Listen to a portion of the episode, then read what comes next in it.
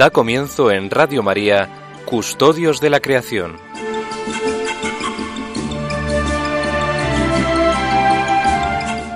Dirigido por Lorena del Rey.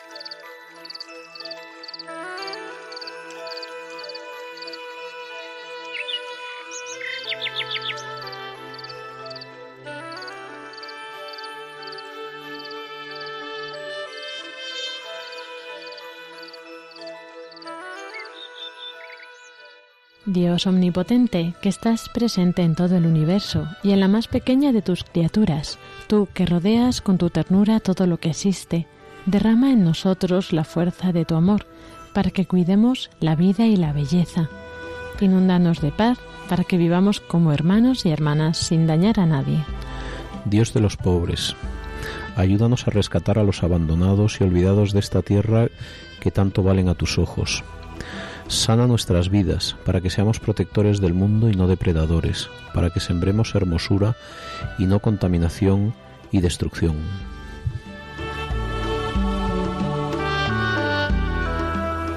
Toca los corazones de los que buscan solo beneficios a costa de los pobres y de la tierra. Enséñanos a descubrir el valor de cada cosa, a contemplar admirados, a reconocer que estamos profundamente unidos con todas las criaturas en nuestro camino hacia tu luz infinita. Gracias porque estás con nosotros todos los días. Aliéntanos, por favor, en nuestra lucha por la justicia, el amor y la paz.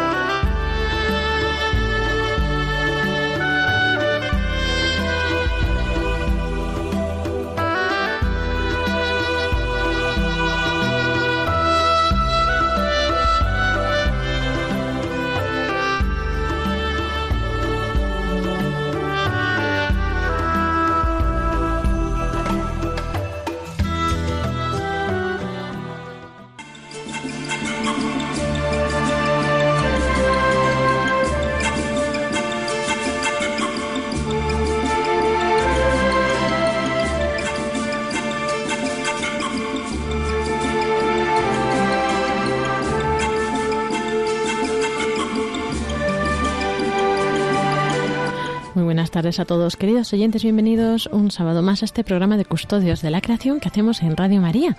Un saludo de quien les habla, de Lorena del Rey. Y tengo, como siempre, a nuestros colaboradores eh, aquí, pues que, que sin ellos este programa no sería lo mismo. Tenemos a Francisco Marcos. Buenas tardes. Buenas tardes, Lorena, Pablo, Iván, queridos oyentes. Aquí estamos de nuevo. Y a Pablo Martínez de Anguita. Buenas Muy tardes. Buenas a todos. ¿Estáis contentos, animados? Con muchas ganas. Muy bien, a Iván lo tendremos después en el programa como siempre, no está en la sección de árboles. Eh, Pablo, seguimos con la tertulia, con la encíclica Laudato Si. ¿Hoy qué punto nos toca? Pues hoy entramos en el capítulo quinto, algunas líneas de orientación y acción, así se titula. Ya nos queda poco, ¿no? Bueno, estamos llegando a... Estamos, ya hemos pasado el Ecuador, nos Bueno, queda este capítulo y otro, y las oraciones. Eso es, ahí eh, que también dan mucho de sí, tienen mucha, mucha chicha. Pero vamos a empezar con el, editorial, como siempre, con Francisco Marcos.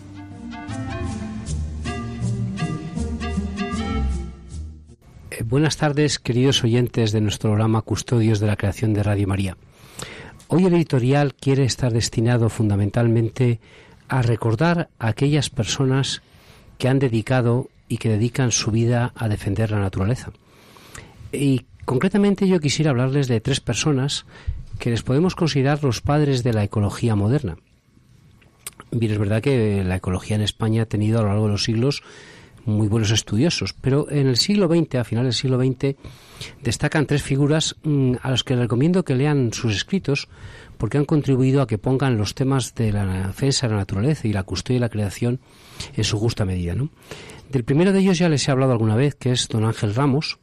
Ángel Ramos era un doctor ingeniero de Montes, catedrático de proyectos de la Escuela de Ingenieros de Montes de Madrid, que fue académico de la, mm, de la Academia de Ingeniería y de la Academia de Ciencias Naturales, y su contribución fundamental es que fue el padre de los estudios del impacto ambiental en España. De hecho, su equipo de trabajo fue el que redactó la primera ley de estudio de impacto ambiental y sus trabajos vienen sobre todo bien recogidos en una preciosa, una maravilla intervención en la Academia de Ingeniería, perdón, en la Academia de Ciencias que se llama ¿Por qué la conservación? Don Ángel Ramos lo que hizo fue sobre todo hablarnos de la importancia que tiene el hacer un uso respetuoso en la ingeniería. Es decir, la ingeniería no debe ser conseguir cosas tecnológicamente muy buenas, sino conseguirlas de forma sostenible. El otro del cual les hemos hablado también bastantes veces es Ramón Margalef. Ramón Margalef es catedrático de químicas, es un hombre que estudió ya de mayor la carrera de, de químicas y luego estudió también biología y sus estudios sobre la limnología, es decir, estudios del agua y sobre todo de los seres pequeñitos que vivían en las aguas marinas de Barcelona, del puerto de Barcelona, le llevó a hacer unos estudios primarios fundamentales en ecología. Él tiene un libro que se titula así, Ecología, que ha sido traducido a, a muchos idiomas. De hecho, se dice que si hubiera habido un premio Nobel de Ecología, pues Margalef hubiera sido uno de ellos. Y el otro, menos conocido quizá porque falleció joven, o falleció más joven que Ángel Ramos y que Margalef, es González Bernaldez. González Bernaldez, eh, para Ángel Ramos y para Margalef era su maestro, con lo cual creo que ya les estoy diciendo todo. Era un salmantino que era catedrático de ecología en la Universidad de Sevilla. Tuvo la desgracia de que falleció joven sus estudios fundamentalmente hacen referencia a dos temas. A todo el tema de los ecosistemas forestales, y su importancia, sobre todo el ecosistema de esa, por ejemplo, pero todos los ecosistemas forestales, y luego sus trabajos sobre la biodiversidad. Bien, es verdad que en biodiversidad eh, Ramón Margaret también hizo estudios muy importantes, pero quizá el inicio de los estudios que después desarrolló Ramón Margalef aparece en los estudios de González Bernaldez. Yo les recomiendo a todos ustedes, ya sé que este editorial es un poco científico mm, en el día de hoy, que lean sobre todo a estos tres grandes españoles, los tres ya han fallecido, pero que fueron mm, padres de la ecología en España. Hombre, bien es verdad que hay padres de la ecología en el siglo XIX, todavía les hablaremos de los primeros, podríamos llamar los padres de la ecología en España que aparecen en las finales del siglo XIX, la primera mitad del siglo XX, ¿no? Y estos de los que les hablo son de finales del siglo XX. Pues nada más y muchas gracias y que puedan leer. En Internet se pueden encontrar gratis escritos suyos. Yo les recomiendo tres libros, uno de cada uno de ellos. El primero, de ¿Por qué la conservación? de Ángel Ramos. El segundo, que es un tocho muy gordo, es un libro muy gordo que se llama Ecología de Margalef. Y luego, de González Bernaldez, hay unos estudios preciosos sobre el, el ecosistema de la dehesa tanto la dehesa salmantina como la dehesa extremeña. El estudio sobre todo la dehesa salmantina porque era salmantino.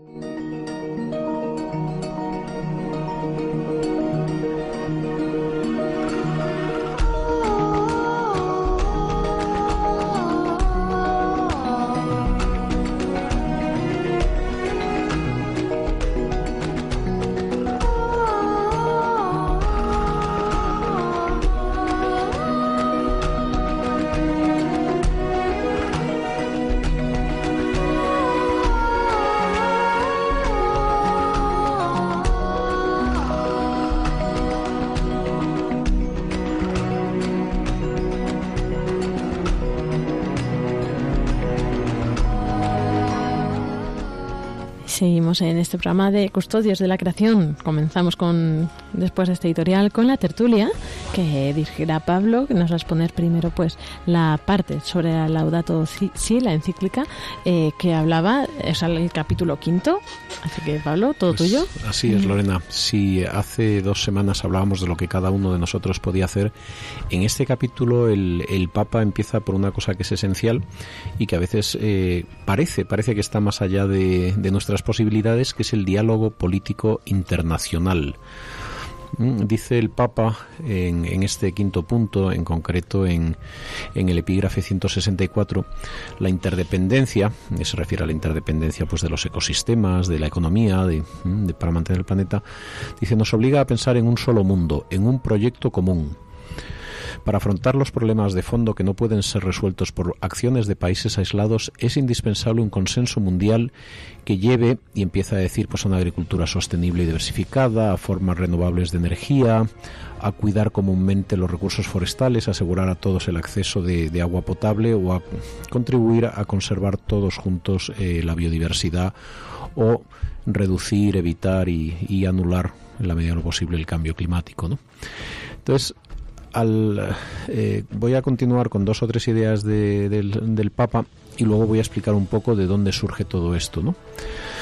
Dice, la política y la empresa reaccionan con lentitud, lejos de estar a la altura de los desafíos mundiales. Se puede decir que mientras la humanidad del periodo postindustrial quizás sea recordada como una de las más irresponsables de la historia, es de esperar que la humanidad del comienzo del siglo XXI sea recordada por haber asumido con generosidad sus graves responsabilidades y señala a continuación que el movimiento ecológico mundial ha hecho ya un largo recorrido enriquecido por el esfuerzo de muchas organizaciones de la sociedad civil que yo creo, Lorena, algunas de estas tengo yo preparada alguna sorpresa, las vamos a traer aquí para uh -huh. que nos cuenten su, su experiencia, tienen experiencias verdaderamente bonitas.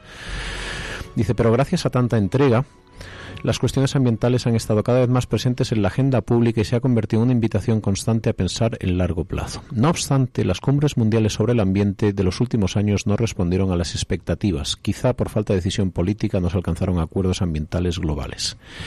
El Papa está señalando algo que es eh, la historia de, los últimos 20 o 30 años. ¿no? ¿Mm? Digamos que el, el movimiento ecologista en Europa surge en los años 70, 80, a raíz de, entre otras cosas, la publicación de un libro que se llamaba La Primavera Silenciosa, de Rachel Carson, donde se expone el problema del DDT, el envenenamiento masivo de aguas y de, y de aves y empiezan a generarse pues todos los movimientos ambientalistas, ecologistas, lo que llama el, el, el Papa el movimiento ecológico que ha hecho ya un largo recorrido con sus con sus diversificaciones, porque cuando uno empieza a entrar en esto casi, casi no hay dos asociaciones eh, ecológicas similares, ¿no? Hay, hay muchos matices, ¿no? Pero en general todas eh, empiezan a generar una una alarma y una conciencia y el Santo Padre mmm, dice en el punto 167 cabe destacar la cumbre de la Tierra celebrada en 1992 en Río de Janeiro. Este es un momento crucial donde toda, donde toda esa presión, digamos, de, de, grupos interesados en la ecología, al mismo tiempo que el crecimiento de los, de los problemas ambientales y eh, de la conciencia de lo que va surgiendo, genera que se pongan de acuerdo prácticamente todos los jefes de Estado en cuatro grandes acuerdos. El acuerdo de cambio climático, el acuerdo de biodiversidad, el acuerdo de deforestación y lo que tenía que ser el cuarto acuerdo, que no llega a ser lo de protección de los bosques.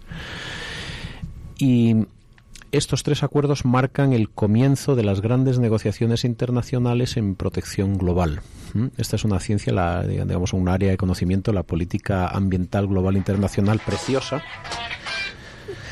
que, que surge en este momento y de la cual dice el Santo Padre, dice, es una pena, pero no está teniendo todos los rendimientos que tendría que tener.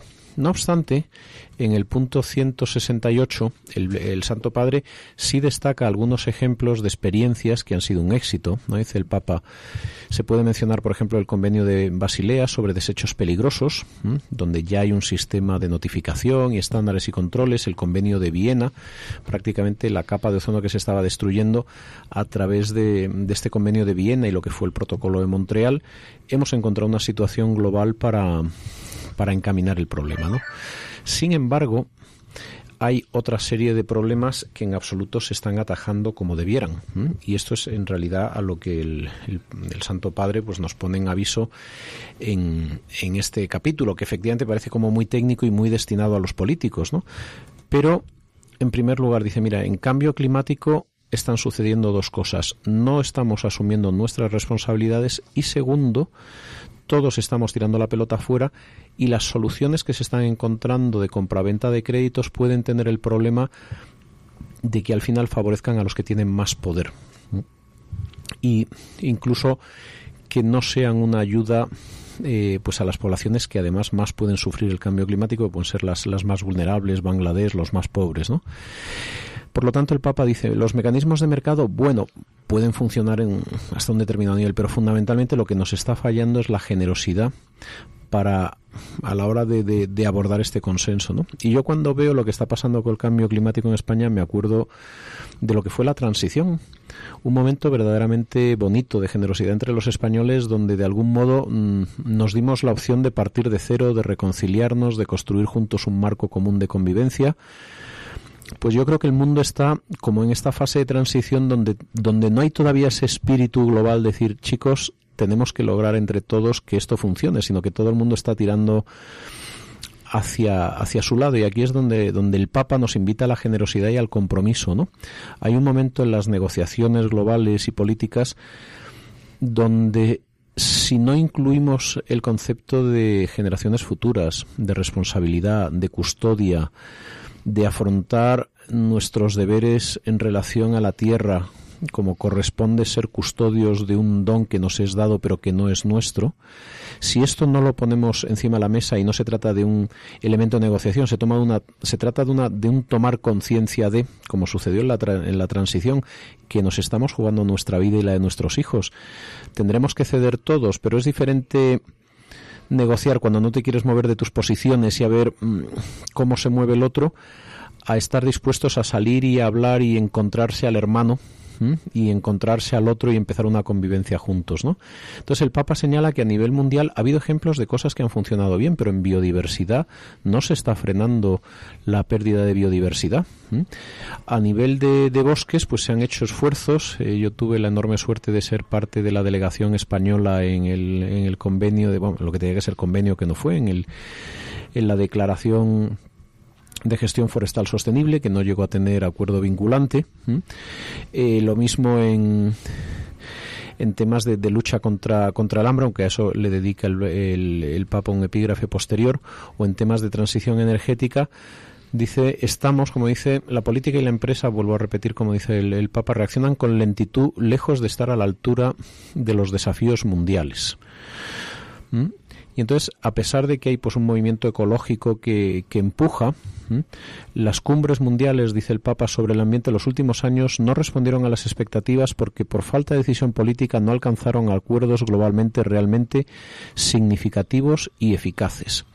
Esto que es una llamada de atención a los políticos y a nuestros representantes, en el fondo parte de nosotros, de nuestra conciencia como sociedad. Nosotros o mejor dicho, nuestros políticos no van a hacer nada que nosotros no pidamos, no tengamos internalizado.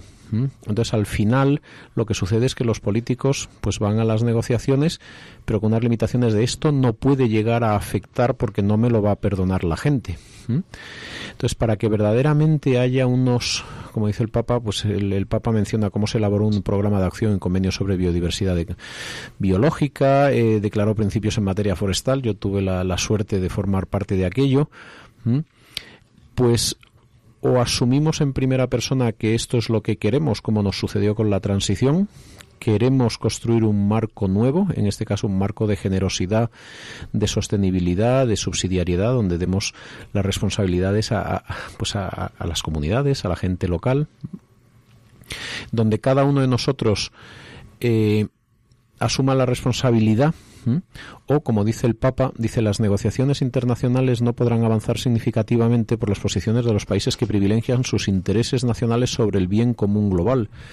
Tenemos que pensar globalmente, tenemos que ponernos en lugar de las personas que están pasando hambre y que son refugiados ambientales en África, en, el, en el lugar de nuestros hijos. No podemos seguir con una mentalidad. Esto ya lo resolverán nuestros líderes políticos si nosotros no tenemos no tenemos esa conciencia y para eso dice el Papa los creyentes no podemos dejar de pedirle a Dios por el avance positivo en las discusiones actuales de manera que las generaciones futuras no sufran las consecuencias de imprudentes retardos Quienes sufrirán las consecuencias que nosotros intentamos disimular recordarán esta falta de conciencia y responsabilidad.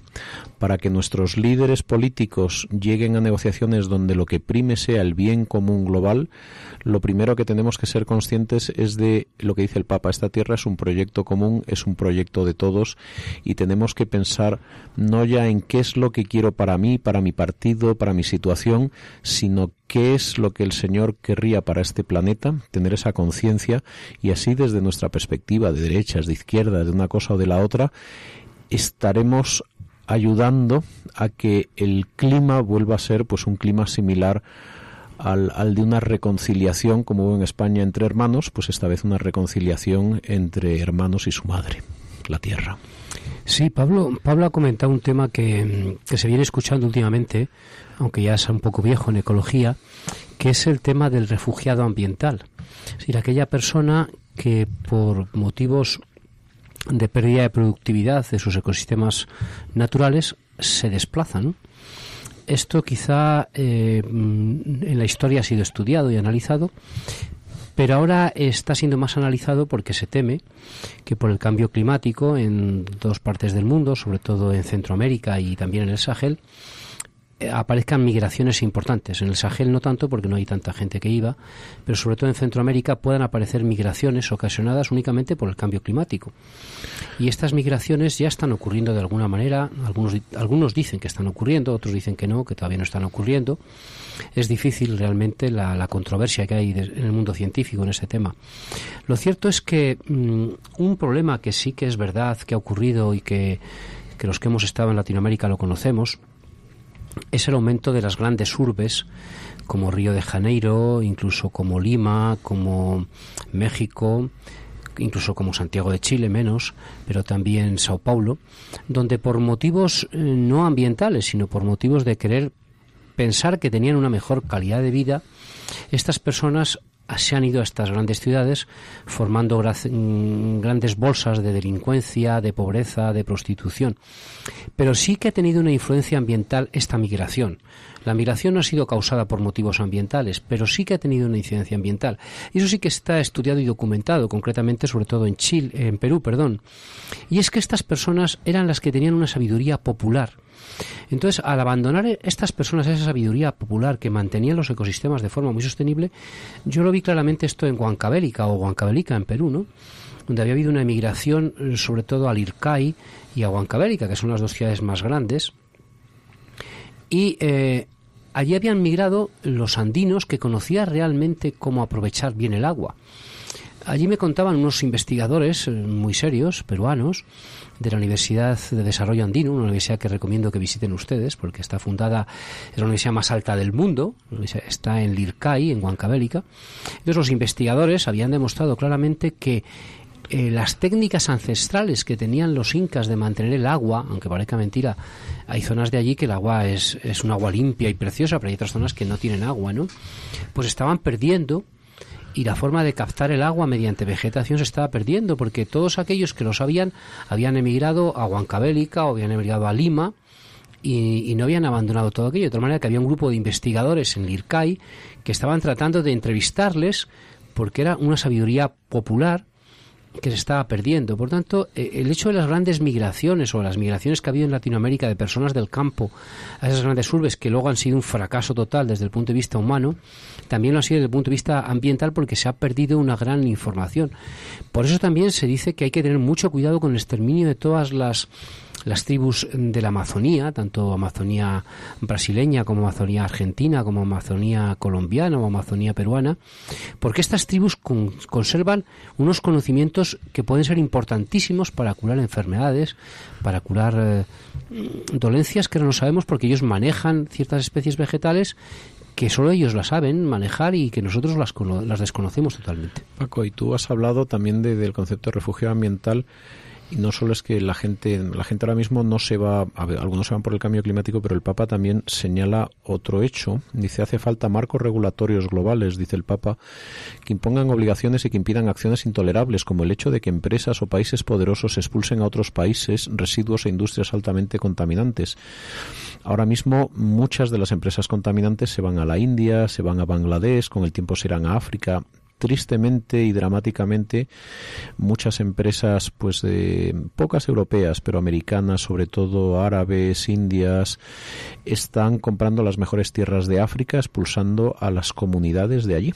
Uno de los grandes problemas es que las comunidades no tienen acceso a su tierra las tierras son públicas, esto quiere decir que es del Estado y como me decía un ministro en Sierra Leona, el Estado soy yo y si la gente tiene que irse porque las necesita una empresa y va a pagar una carretera, se van. Entonces, el Papa habla también de subsidiariedad.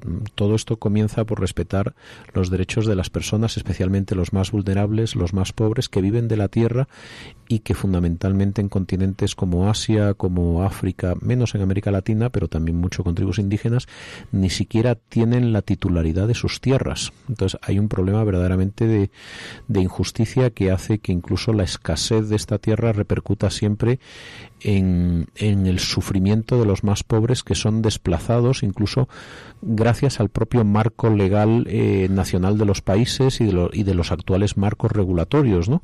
por eso por eso el, Papa retoma una idea de, San Juan 23 y con esto acaba el punto y dice San Juan 23 eh, eh, bueno, aquí lo dice el Papa Francisco retomando parte de Benedicto XVI, ¿no?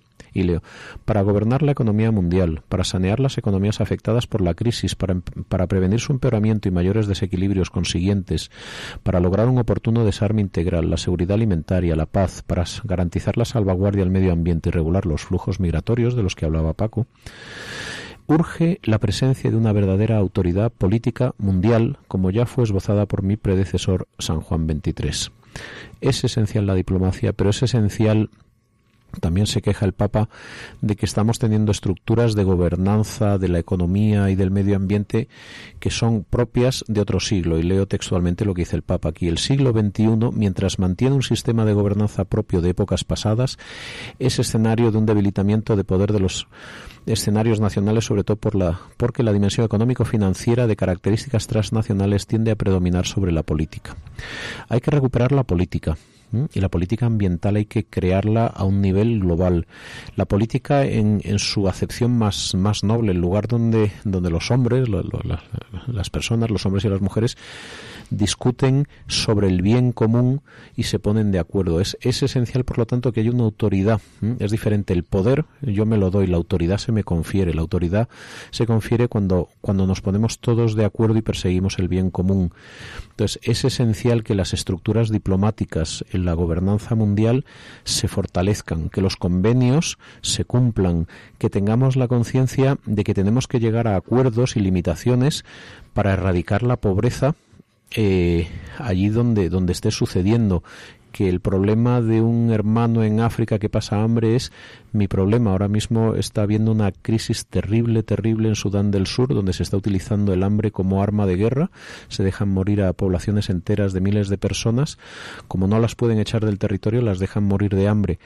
No podemos seguir viviendo en un planeta donde lo único que nos importe es lo que pasa dentro de nuestras fronteras, porque además lo estamos viendo cuando nos olvidamos de los hermanos. Eh, lo, si pasas de lo que te pasa, lo que te pasa te pasa por encima y de repente un día pues tienes eh, un terrorismo aquí, tienes unos, una, una, población sufriente que está aquí, entonces no, no podemos seguir manteniendo un, una gobernanza, en primer lugar, marcada por los intereses de las grandes empresas transnacionales, que digo que en muchos casos, obviamente no todos, porque hay empresas muy loables, pero muchas empresas están desplazando a gente de su propia tierra, de su casa, con, con la aquiescencia de los gobiernos de África. Y por otro lado, necesitamos tener esa conciencia global de que todos somos hermanos en una misma madre tierra y eso tenemos que articularlo cada uno de nosotros para que así podamos podamos exigirlo, ¿no? Sí, no hay, quería... hay, un tema, Pablo, que al principio de, de, tu segunda intervención has tocado y es muy importante. Yo creo que algún día, cuando acabemos con la encíclica, le debemos dedicar un programa o incluso más. Y del que habla el Papa en la encíclica, que es el tema de los residuos, ¿no? Es un tema muy relacionado con la ecología y con el medio ambiente. Y solo una anécdota ya para, para ir un poco acabando, ¿no? Eh, no sé si saben ustedes que los residuos informáticos de Europa y Estados Unidos se llevan a África y están provocando en algunos lugares auténticos problemas de contaminación muy graves porque todas las pantallas de ordenador que quedan obsoletas, sobre todo los rayos catódicos antiguos, ya estas ocupan menos volumen, pero todas las pantallas de rayos catódicos se llevaron a África y han producido y están produciendo la contaminación irreversible de algunos acuíferos que costará cientos de años su recuperación, tanto de España, de, España como de Europa, como de, Japón también y de China, incluso de Corea, ¿no? Es decir, el tema de los residuos es un tema muy importante y, algún día yo creo que le dedicaremos no, un programa, sino varios. Habla el Papa también en la encíclica de él. El, Papa además habla de un tipo de, residuo eh, muy grave, eh, además de los que tú dices que es eh, todo lo que estamos virtiendo los océanos. Es, eh, el Papa dice, necesitamos un acuerdo sobre los regímenes de gobernanza para los llamados bienes comunes globales. Esto es muy bonito. ¿De quién es el océano? ¿De un país? No, es de todos. ¿De quién es el aire? De un país no es de todos. Y esto genera un problema grave porque al final el mar es de todos, todos lo contaminamos. Intentamos tener nuestros límites, pero por ejemplo, eh, pues he oído decir a los científicos que en el centro del océano Pacífico es donde se acumulan todos los plásticos que tiramos y parece que hay como una isla artificial del tamaño de la mitad de Europa. Hemos hecho un basurero a nivel global en el océano Pacífico. Este es un problema de residuos marinos, donde parece que si cada uno eh, echa al río y el río echa al mar lo que no quiere, pues al final se el mar pero el mar es un bien común global. De algún modo, el deterioro de los bienes comunes globales es, es un gran indicador de nuestra falta de conciencia global. ¿eh? Como esto es de todos, pues cada uno ensucia, ensucia su parte, ¿no? Y esto, de nuevo, esta, esta reducción de contaminación del océano, que alguien diría, uy, eso no es mi océano, esa no es mi parte, ¿no? Lo que nos está poniendo de manifiesto es que la lógica, la dinámica de gobernanza, de negociamos entre países nuestros intereses y poco más, tiene que ser superada por una dinámica de generosidad y fundamentalmente de solidaridad, de conciencia de formar parte de una creación hermosa, ¿no? Y no decir eh, es, que la, tierra es como como una hermana madre tierra no es decir es que esto ya no es porque me afecte a la parte de madre que me toca es porque a mi madre no se la toca. Hoy me he puesto muy serio pero yo creo que el papa también en este punto se pone muy serio con las instituciones internacionales que les pide un serio compromiso pero al fin y al cabo un serio compromiso tiene que partir de, la conversión de, cada uno de nosotros para que desde donde estemos seamos pues custodios de la creación. Muy bien, me has dejado casi sin palabras. sí, está muy bien. Es verdad hoy es que hoy es que me ha salido del alma de verdad porque cuando yo he tenido por la suerte de estar en Naciones Unidas y hombre ves que poquito a poco se avanza, pero efectivamente estás tan limitado por los marcos de actuación y los políticos en última instancia pues hacen lo que la gente quiere. Entonces, la pelota está en nuestro tejado y, y es grave y el Papa sí lo señala. Entonces, por eso hoy, hoy, hoy ha sido los pocos días que he estado serio, pero es que el tema es grave. Sí, es verdad, pero es complicado también el, lo que decías de que al final hay que crear una nueva política y llegar pues a un consenso entre todos, pero eso cuando la mayoría de la gente ha perdido la dimensión de, de Dios, ¿no? Al final el consenso que pueden llegar quizá ni siquiera sea... Yo pienso que esto es como una herencia. De repente se muere el papá, se muere la mamá y a veces los hermanos se ponen a pelearse y a negociar por la herencia. Pero cuando toman conciencia de su padre o de su madre, o cuando su padre o su madre todavía estaba vivos, eran más, eh, aun siendo físicamente igual de hermanos, eran más hermanos porque el vínculo era su padre. Entonces la conciencia de padre o madre hace mm, como que el, el, fraccionar la herencia no sea el problema, sino mantener la familia, ¿no? Y yo creo que el Papa nos llama a eso, antes que ser herederos de algo que fraccionamos y nos peleamos, que es nuestra situación actual, somos hermanos, somos miembros de una familia y no podemos perder esta dimensión porque entonces todo sencillamente será una transacción de poder y de peleas. Pero lo que nos unió al principio fue una madre y un padre y una familia, y eso es lo que no podemos olvidar. Eso es, hacemos porque los que lo han olvidado recuperen esa conciencia. Que somos todos, más tarde o más temprano, ¿no? Que mm. tenemos que estar siempre, siempre vigilantes, enamorados, asombrados, rogantes, para no perder esa, esa conciencia de ser hermanos porque procedemos de una misma tierra y al mismo tiempo de un mismo Padre.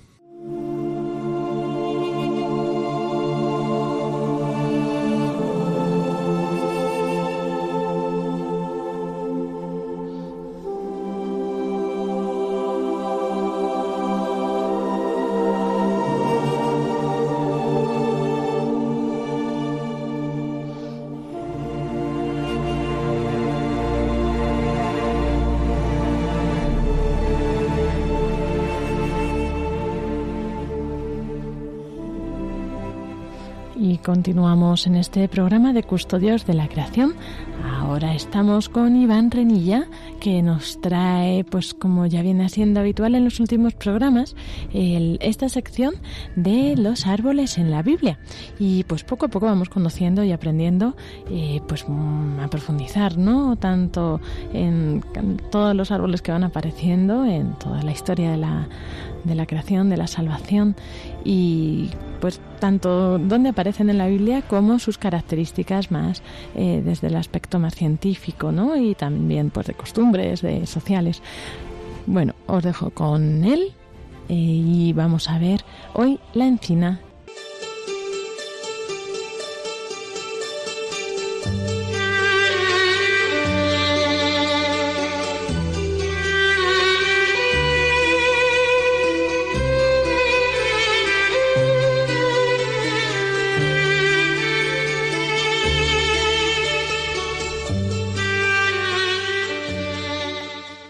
buenas tardes, un sábado más, señores oyentes. Hoy mm, vamos a hablarles de, de la encina, que es una planta muy importante en la península ibérica y que es la planta representativa de la flora ibérica. De la encina les, mm, en primer lugar, les hablaré sobre las citas bíblicas más mm, representativas y más destacables, como por ejemplo aquellas que tuvieron lugar en el Génesis. En el Génesis, capítulo 12, versículos 6 y 7, nos dicen, llegaron a Canaán y Abraham atravesó el país hasta el lugar sagrado de Siquem, hasta la encina de Moré. Yahvé se apareció a Abraham y le dijo, a tu descendencia he de dar esta tierra. Como se han podido dar cuenta, menciona el lugar sagrado de Siquem. Siquem es una ciudad situada en el valle formado por los montes Ebal y Gerizim, en tierras de Canaán, en el centro de Palestina, concretamente a 11 kilómetros al suroeste de la ciudad de Samaria. El nombre actual es Nablus, que procede del nombre latino Neápolis, o Flavia Neápolis, en honor a Flavio Vespasiano. Siquem en hebreo es Sekem, que significa sierra, haciendo referencia a estos dos montes entre los cuales se encuentra, el Ebal y el Gerizim. En esta cita, la encina es lugar sagrado y de culto, donde Yahvé se aparece a Abraham. En otra segunda cita, también en el Génesis, en el capítulo 13, versículo 18, Dice así, y Abraham levantó sus tiendas y vino a establecerse junto a la encina de Mambré, cerca de Hebrón, y edificó allí un altar a Yahvé. De nuevo Dios y Abraham forman una alianza para hacer de la encina un árbol sagrado, como han podido darse cuenta. Continuamos con el Génesis, y en el Génesis capítulo 18, versículo 1, y aparecióse Yahvé Abraham en el encinar de Mambré, mientras estaba sentado a la entrada de la tienda en el calor del día. Alzó la mirada y vio que estaban tres varones parados delante de él. Corrió a su encuentro desde la entrada de la tienda y se postró en tierra, diciendo Señor mío, si he hallado gracia a tus ojos, te ruego no pases de largo junto a tu siervo. Y mientras comían, Abraham se quedó de pie junto a ellos bajo el árbol. Si nos fijamos en el texto, nos daremos cuenta de que Dios, Yahvé, se presenta ante Abraham representado como tres personas. Concretamente, dice, habla de tres varones. Parece un anuncio, como si fuera un anuncio subliminar de la Santísima Trinidad, que Jesús desarrollará eh, más tarde después con su venida. Para finalizar con el Génesis, les citaré eh, otra, otro fragmento donde aparece la encina, que es el Génesis capítulo 35, versículos 7 y 8. Allí erigió un altar y llamó al lugar a El Betel, porque allí se le apareció Dios cuando huía de su hermano. Débora, la nodriza de Rebeca, murió y fue enterrada en las cercanías de Betel, bajo una encina. Jacob llamó a aquel árbol la encina del llanto. En esta ocasión la encina sirvió para dar refugio al lecho funerario y como estandarte fúnebre. Débora en hebreo significa abeja. Eh, como última de, muestra de las citas, les traigo una cita de Josué, capítulo 24, versículos 26 y 27. Aquel día Josué selló una alianza con su pueblo. Tomó luego una gran piedra y la plantó allí, al pie de la encina que hay junto al santuario de Yahvé. Y dijo Josué a todo su pueblo, Mirad, esta piedra será testigo contra nosotros, porque ella ha oído todas las palabras que Yahvé nos ha dicho. Ella será testigo contra nosotros para que no podamos renegar de nuestro Dios. La encina simboliza, en este caso, la alianza de Dios con su pueblo y de sus elegidos con el pueblo de Dios, como es el caso mm, de Josué. Así quiere despedirse Josué en la encina del lugar santo junto a Siquem.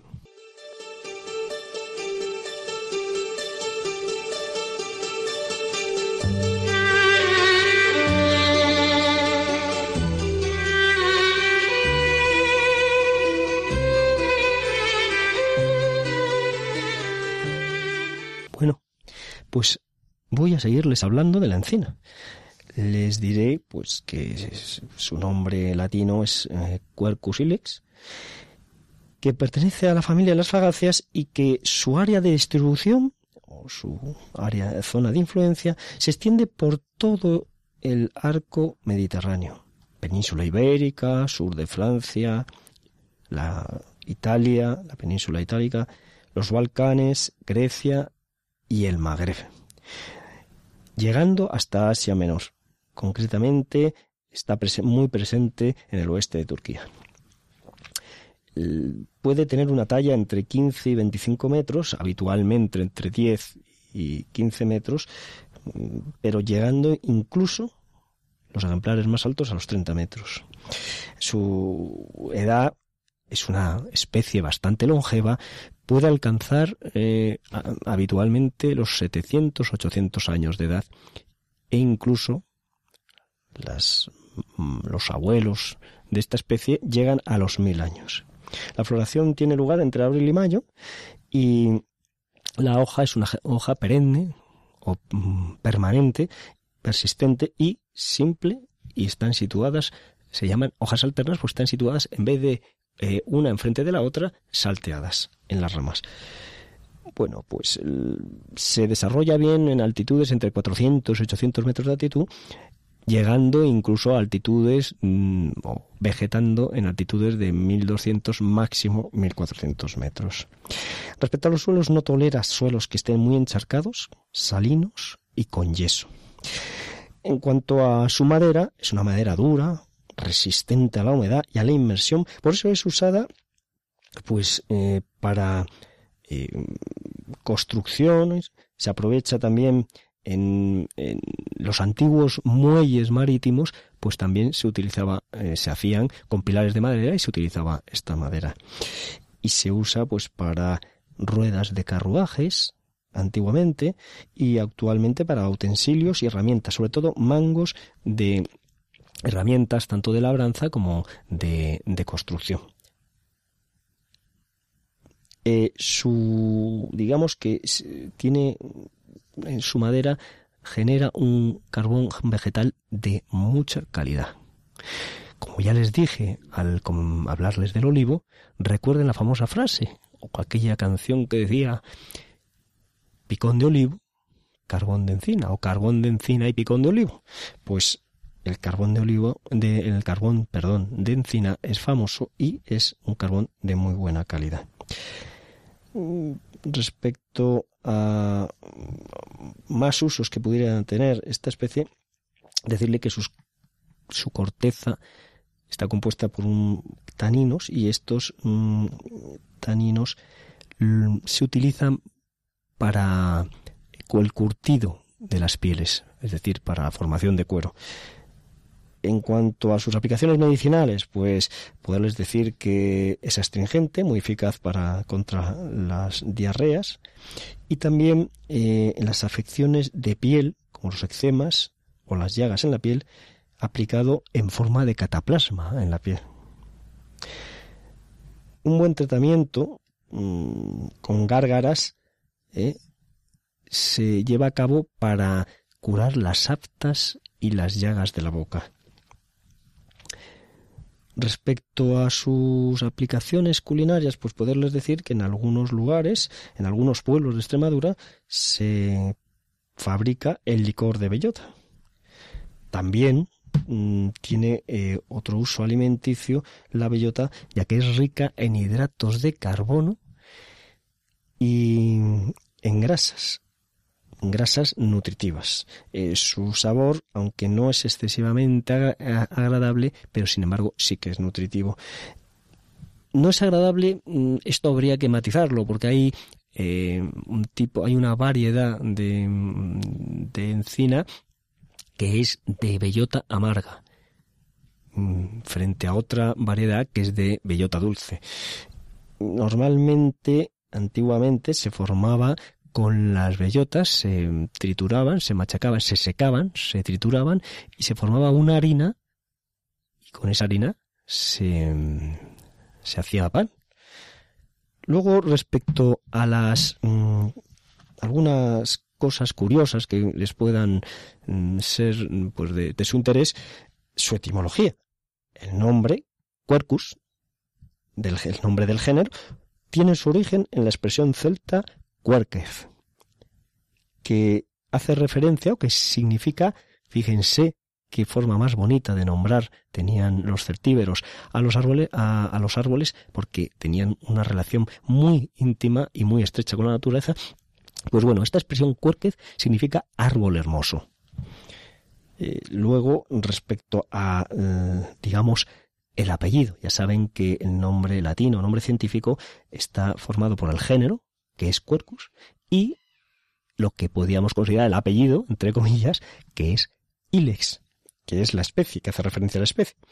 Pues la palabra Ilex es una palabra latina que con el tiempo y el uso se transformó en ilicis y popularmente derivó en ilicina, que se adaptó en la península ibérica a la palabra encina o alsina. Es una palabra mm, procedente, la, o sea, la palabra procede, como ya le hemos dicho, de, del latín. Respecto a la palabra bellota, pues eh, procede del árabe bayuta, que quiere decir encina. Luego, continuando sobre algún aspecto curioso, podríamos hacer referencia al historiador griego Estabón, refiriéndose a los habitantes de la península ibérica, de los que dice mm, sus habitantes durante dos tercios del año se alimentaban de bellotas de encina, dejándolas secar y triturándolas, con las que fabricaba un pan que se conserva mucho, durante mucho tiempo, en buenas condiciones para su ingesta. Sus bellotas secas, eh, trituradas, en muchas ocasiones eran mezcladas, una vez hechas harina, eran mezcladas con otros cereales. Eh, el árbol, la encina, empieza a producir bellotas, es decir, producción de cosecha mm, suficiente, suficiente o suficientemente abundante entre los 8 y los 10 años de edad del árbol y no deja de generar cosechas de fruto hasta los 100 años. La extensión más grande de encinar que se conoce se localiza en España, mm, que fíjense la mancha, por eso es el emblema de nuestro país en, cuanto a la flora se refiere, es el árbol que representa nuestro país, la encina, porque ocupa tres eh, millones y medio de hectáreas. Tres millones y medio de hectáreas. Es una extensión importante. Para los griegos, eh, la encina era símbolo de humanidad. Para los pueblos iberos era un árbol sagrado y simbolizaba la fuerza y la longevidad. En nuestro país eh, tenemos ejemplares singulares por sus dimensiones. Existen algunos ejemplares que tanto por sus dimensiones o por su longevidad son muy destacables y les voy a hablar concretamente de uno. sería muy interesante, muy, muy entretenido poderles hablar de todos aquellos que en su día a lo mejor le dedicaremos un tiempo a todos los árboles singulares de las distintas especies que hay en nuestro país. Pero concretamente os voy a hablar de uno que es un árbol verdaderamente formidable. Se llama la marquesa, es una encina que se llama la marquesa y que se encuentra en Navalmoral de la Mata, provincia de Cáceres. El nombre que toma eh, eh, este árbol le viene de la propietaria de la dehesa donde se encuentra este árbol, concretamente la marquesa de Comillas. Y su sombra da refugio a una docena de rebaños constituidos, para que se hagan una idea, de cerca de un millar de ovejas, de cerca de mil ovejas, con sus perros guardianes y sus pastores. Verdaderamente la extensión, que se hagan una idea enorme de la sombra, de la copa de este árbol que puede albergar debajo de él y dar cobijo y sombra a mil ovejas con los perros guardianes de cada rebaño, calculen una docena de rebaños, más o menos de unas 90 o 100 ovejas cada rebaño, y sus respectivos pastores. Verdaderamente impresionante. Bueno, señores oyentes, pues hasta un próximo programa. Si Dios quiere, que Dios les bendiga.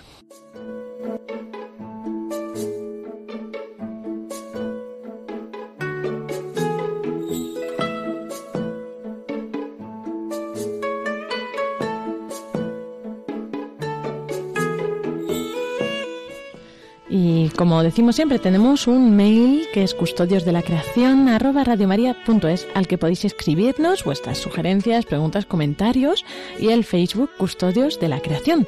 Y hemos recibido algún correo, Iván, que nos traes. Pues sí, como les habíamos prometido, eh, dedicamos un momentito para leer algunos de los correos que nos han enviado ustedes. Por ejemplo, Teresa Mérida, de Málaga, nos ha enviado un correo en el que nos dice esta madrugada a las 4 he oído por primera vez el programa Custodios de la Creación. Me ha impresionado el diálogo sobre temas relacionados con Laudato Si y la diserción sobre los árboles y la Biblia. Qué estupenda la conjunción de belleza, inteligencia y sabiduría desplegada en este programa. Quiero expresar mi enhorabuena a las personas que integran el equipo y a ti por tener la capacidad de dirigirlo. Ojalá que muchas, muchos oyentes puedan disfrutar y aprender estas lecciones de vida. Que Dios os bendiga.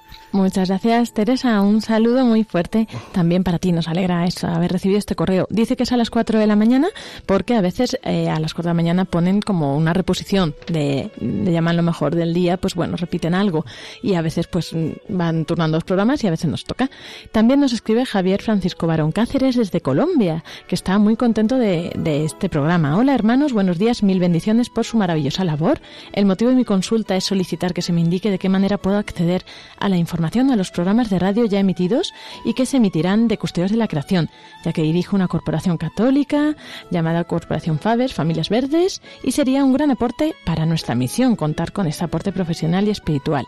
Bueno, pues eh, Javier, decirte que eh, de momento no tenemos todavía en el podcast y que se puede solicitar los programas de pedidos, pero claro, estando siempre eh, dentro de lo que es España, ¿no? Los límites nacionales, ahí se envían por CD a programas, copias de pedidos y, bueno, en atención al oyente en el 902 500 518 y vía la web www.radiomaria.es.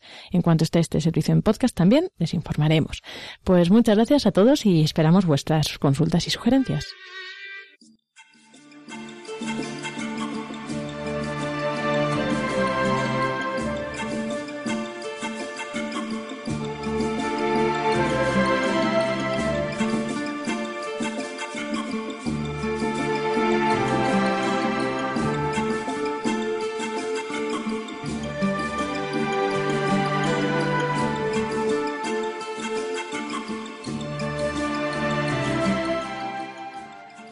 Pues muchas gracias a todos los, a todos vosotros, queridos oyentes, por haber estado aquí con nosotros durante este ratito que hemos compartido. Gracias también a, Pablo Martínez Anguita. Muchas gracias. Lorena, y a todos los oyentes. Buenas tardes, Paco. Un cordial saludo. Y bueno, pues nos despedimos hasta dentro de 15 días, si Dios quiere. Aquí os esperamos.